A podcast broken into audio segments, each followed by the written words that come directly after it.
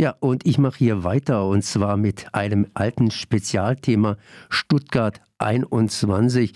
Das wird uns noch ein bisschen verfolgen. Sprich, äh, die letzte Meldung, die ich da reingekriegt habe, ist, dass die Häuser, die da gebaut werden sollen, auf dem Gelände des Hauptbahnhofes in Stuttgart, äh, dass die erst praktisch in so 15, 10, 15 Jahren bezugsfertig sein werden oder dann werden sie erst anfangen zu bauen. Und äh, bis dahin wird weiterhin an der unterirdischen Haltestation von Stuttgart gebastelt. Ich bin jetzt verbunden mit Martin Burgundke von Stuttgart 21, das ist genauer gesagt vom Aktionsbündnis gegen diesen, ja, gegen diese tiefer gelegte Bahnstation. Erstmal herzlich gegrüßt. Guten Morgen. Jo, ich meine, es gibt aber immer wieder ein paar neue Geschichten. Das heißt eigentlich eine, so eine alte Geschichte, ich habe es vorhin mal versucht anzukündigen. Da werden neue alte Ideen äh, gemacht. Das heißt, irgendwie der Kombibahnhof kommt wieder auf. Und zwar Professor Gerd Heimal, der hat hier äh, durchaus gemeint, dass man jetzt da ein bisschen aufstocken muss, sprich äh, das Ganze ausweiten darf, weil wohl nehme ich an, die Kapazität von diesem, äh, von dieser äh, Haltestation da unter Stuttgart doch nicht so richtig ausreicht. Du merkst, äh, dass meine Informationen jetzt nicht so tiefgreifend sind. Wer ist denn überhaupt dieser Professor Gerd Heimerl? Dieser Professor Gerhard Heimer hat früher, er ist jetzt im Ruhestand, das Verkehrswissenschaftliche Institut Stuttgart geleitet von der Universität Hohenheim.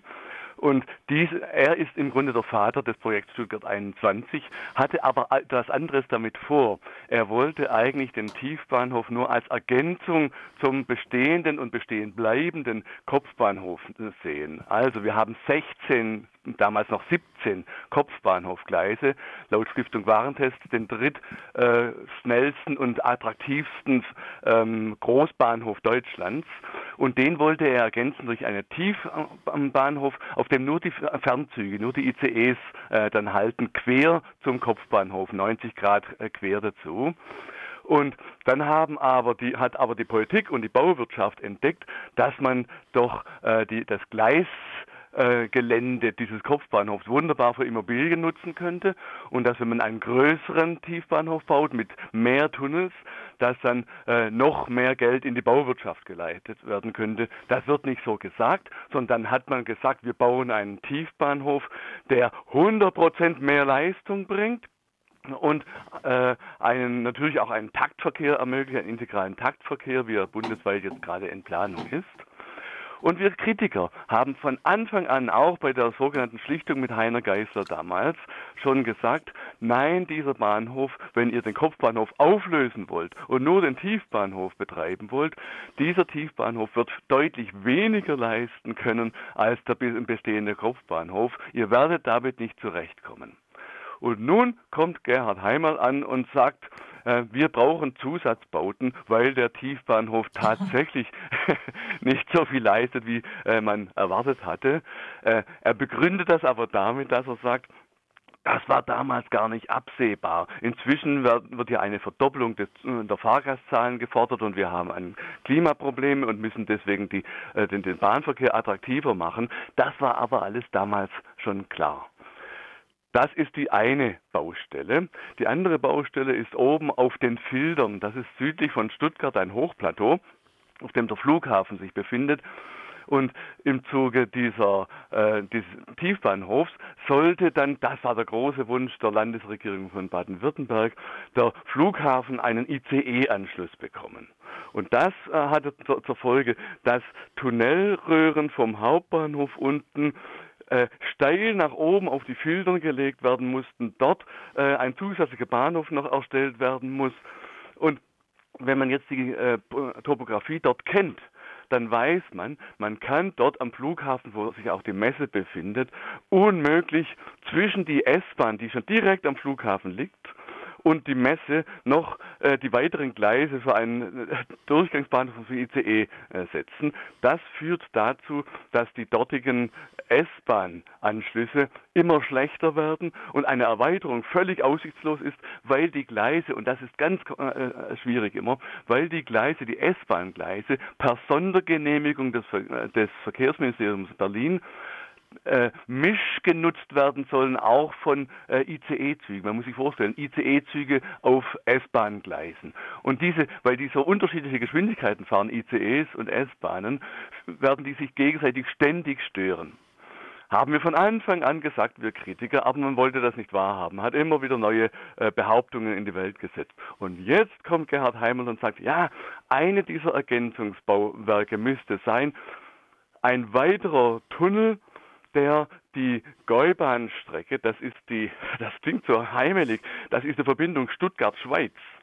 Die Verbindung Stuttgart-Schweiz äh, soll nicht über die S-Bahn-Gleise geführt werden, sondern über einen extra Tunnel, der dann an den Flughafen fährt, von der sogenannten Rohrer Kurve aus. Das hieße, und das muss man sich mal deutlich machen, für Stuttgart 21 sind im Stadtgebiet 60 Kilometer Eisenbahntunnel in Bau. Und jetzt werden weitere fast 50 Kilometer Tunnel ins Gespräch gebracht, die notwendig seien, um äh, den Tiefbahnhof äh, eine ausreichende Kapazität zu ermöglichen. Äh, das ist das grandiose Eingeständnis Stuttgart 21 ist nicht leistungsfähig, ist von vornherein als Murks geplant worden. 50 Kilometer unter Stuttgart, da möchte ich gar nicht an diese Gips-Keupner-Schicht äh, dran erinnern. Das ist ziemlich schwierig, wenn die zusätzlich noch dazukommen. Ich meine, das mit den acht Gleisen, die praktisch äh, 17 Gleise ersetzen sollen, da musste praktisch oder muss praktisch diese Station da unterhalb von Stuttgart ja das Doppelte, sprich 100 Prozent mehr bringen, aber mehr ist da eben auch nicht drin. Das klingt irgendwie, dass das extrem teurer wird.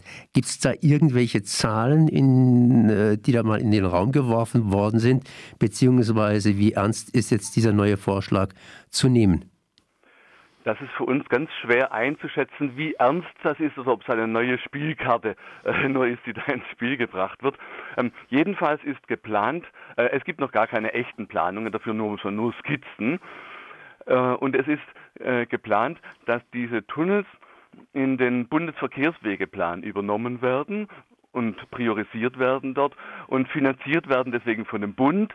Und äh, man dann sagen kann, äh, Stuttgart 21 wurde gar nicht teurer weil die Kosten eben nicht auf Rechnung von Stuttgart 21 gehen, sondern vom Bundesverkehrsministerium dann äh, vom Bund äh, bezahlt werden. Wie hoch die Kosten sein werden, kann man nur mutmaßen, aber es sind unglaublich, es sind ähm, wahrscheinlich zwei weitere äh, Milliarden, die man da reinstecken muss äh, für diese äh, Tunnels.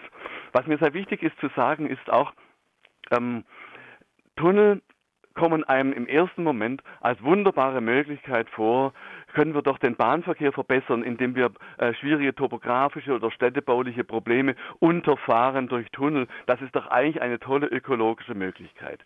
So wird es auch immer wieder dargestellt von den grünen nahen Verkehrsverbänden VCD und BUND.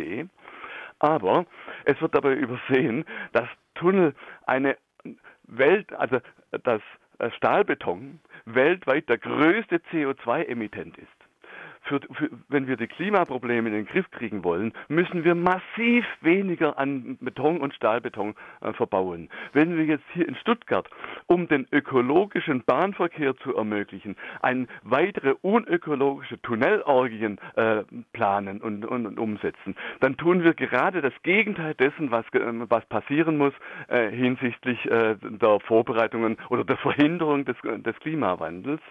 Wir sind in Gesprächen mit den äh, Verkehrsverbünden, ähm, die da immer wieder auch Schritte versuchen, auf uns zuzugehen, aber die im letzten Moment uns, und das finden wir sehr traurig, und da hoffen wir, dass die Verkehrsverbände endlich mal umdenken, dass sie endlich sehen, sie dürfen nicht nur Verkehrsverbände sein, sie müssen Umweltverbände sein, weil wir, wir den äh, ökologischen äh, und öffn den öffentlichen Personennahverkehr ja aus ökologischen Gründen und nicht nur aus Bahngründen äh, verwirklichen wollen wollen.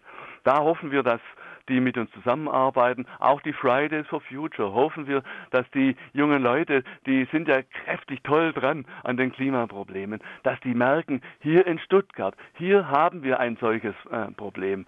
Wir können nicht ähm, wir haben vom Elefant im Wohnzimmer äh, gesprochen. Wir reden hier in Stuttgart über kleine äh, Siedlungen, über Wohnbau, den man machen will, über kleine Gleisverbesserungen und so weiter und reden nicht darüber, dass mitten in unserem Wohnzimmer der Elefant steht, dass Stuttgart 21 völlig untauglich ist und wir darüber endlich mal reden müssen, dieses Projekt muss gestoppt werden. Dieses Projekt muss äh, so lange alle Bauvorhaben und, und, und, und äh, finanziellen und vertraglichen, vertraglichen Vorgaben gestoppt werden, bis geklärt ist, wie wollen wir die verkehrliche Zukunft Stuttgarts auf ökologische Beine stellen. Das war Martin Burgundke zu Stuttgart 21. Das heißt, äh, da wird wiederum ein bisschen was weiterentwickelt, diesmal eher von der Stuttgart 21 Seite. Ich danke auf jeden Fall mal für dieses Gespräch. Ich danke auch. Schöne Grüße aus Stuttgart.